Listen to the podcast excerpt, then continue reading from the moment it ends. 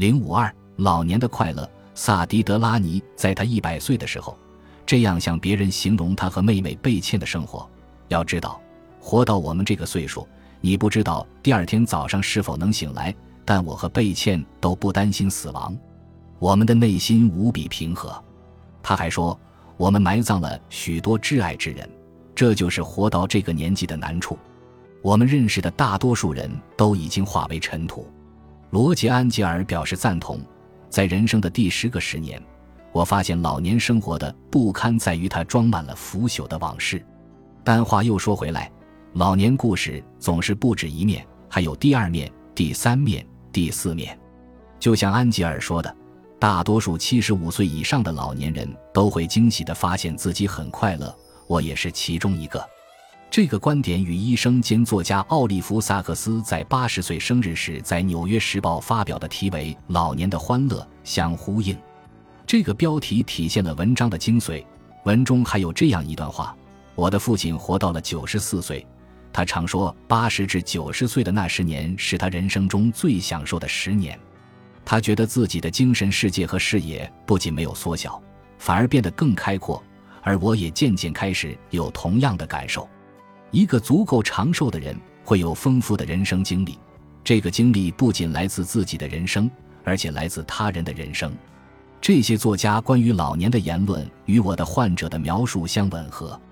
无论他们是否接受过教育，财富多少，是移民还是土生土长的美国人，比起衰老本身，真正的问题在于老年人受到侮辱，被隔绝在人际交流、社会建筑、社会活动之外。遭受制度化的威胁，失去自主权和人权，原本只是有些困难的正常生活，转化为绝望与苦难，而我们总是将这两点归结于衰老本身。让我们来看一看日常生活中所谓的微侵略是如何贬低老人的。您竟然还能这样起身四处逛？您哪里老了？您真的没事吧？或是那个老太太好可爱？今天我们能为她做什么？您好啊，年轻的女士，我知道这个问题不太礼貌，但是您多少岁了？再来想一想，还有许多针对老人的非言语行为侵略、轻视、无视、傲慢、居高临下的态度、未经询问的帮助、大街上的推搡、没有扶手的楼梯、没有把手的椅子、不合身的衣服、为年轻人的手指、视力、听力、喜好量身打造的科技、他人的嘲笑、白眼、提高音量。目不直视，像对待孩子一样和他们说话。我们如果不喜欢衰老，当然也就不想变老，不想和意味着老的晚年生活有关联。我们在青壮年时期惧怕衰老，在老年时期痛惜失去的躯体功能。同事和朋友感慨自己被职场淘汰，被社会轻视和边缘化。最终，我们真正感受到与老年相伴的孤独感。我们并不想无休止的争论或争辩，因为这些都是徒劳。但同样，我们也不想依赖他人，变得无助、绝望以及被制度化。但我们大多数人最终都会经历这样的命运。不过，如果我们只看到老年生活中糟糕的那部分，那么这无异于只看到父母照顾身体不适、不断啼哭的婴儿夜不能寐。只看到父母担心处于青春期的孩子越来越叛逆和疏远而失眠到凌晨，这些情况确实是事实，但只是冰山一角。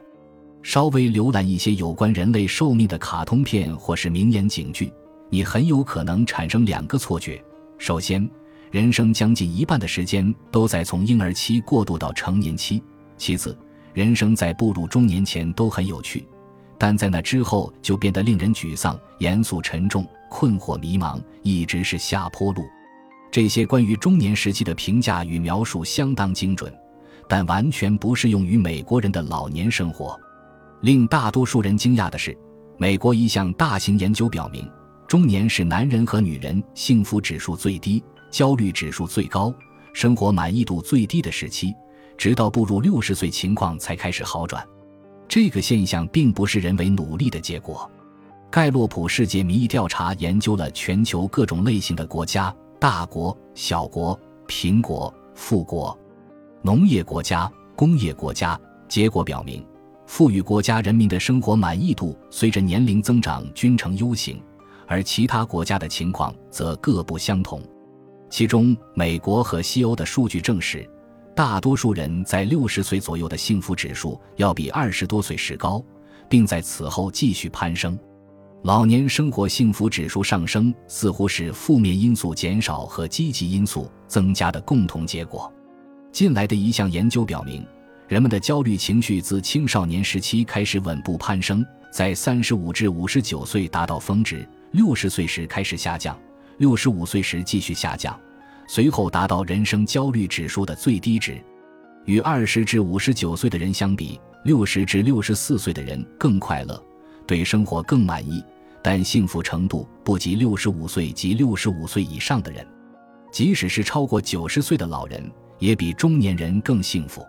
正如诗人玛丽·鲁夫勒所说：“不要畏惧衰老，因为你尚未品尝衰老带来的绝对自由。”那是令人震撼的神魂颠倒的自由，你不再关心别人的想法。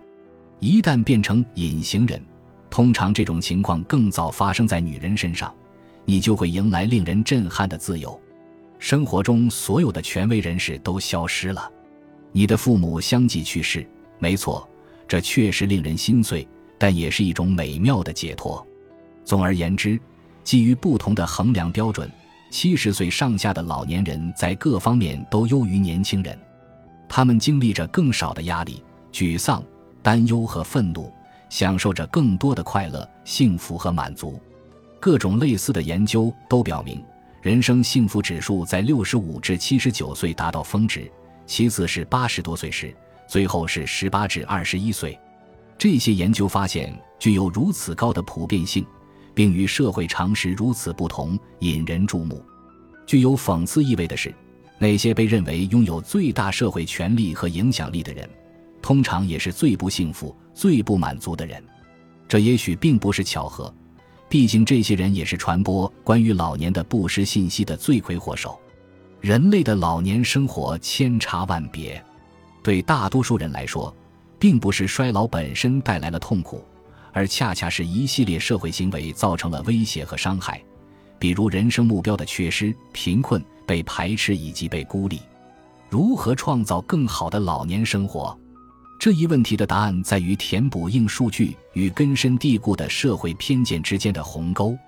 在柏拉图《理想国》的开篇，老年克法洛斯向苏格拉底描述他的同龄人，有些朋友唉声叹气，抱怨衰老带来的不幸。但在我看来，他们并没有找出核心问题。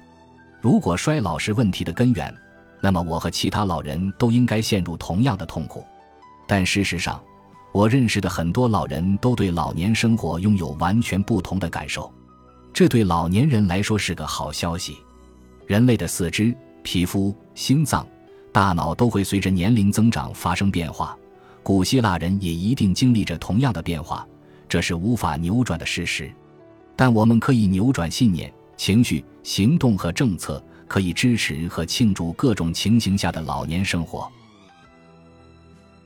本集播放完毕，感谢您的收听，喜欢请订阅加关注，主页有更多精彩内容。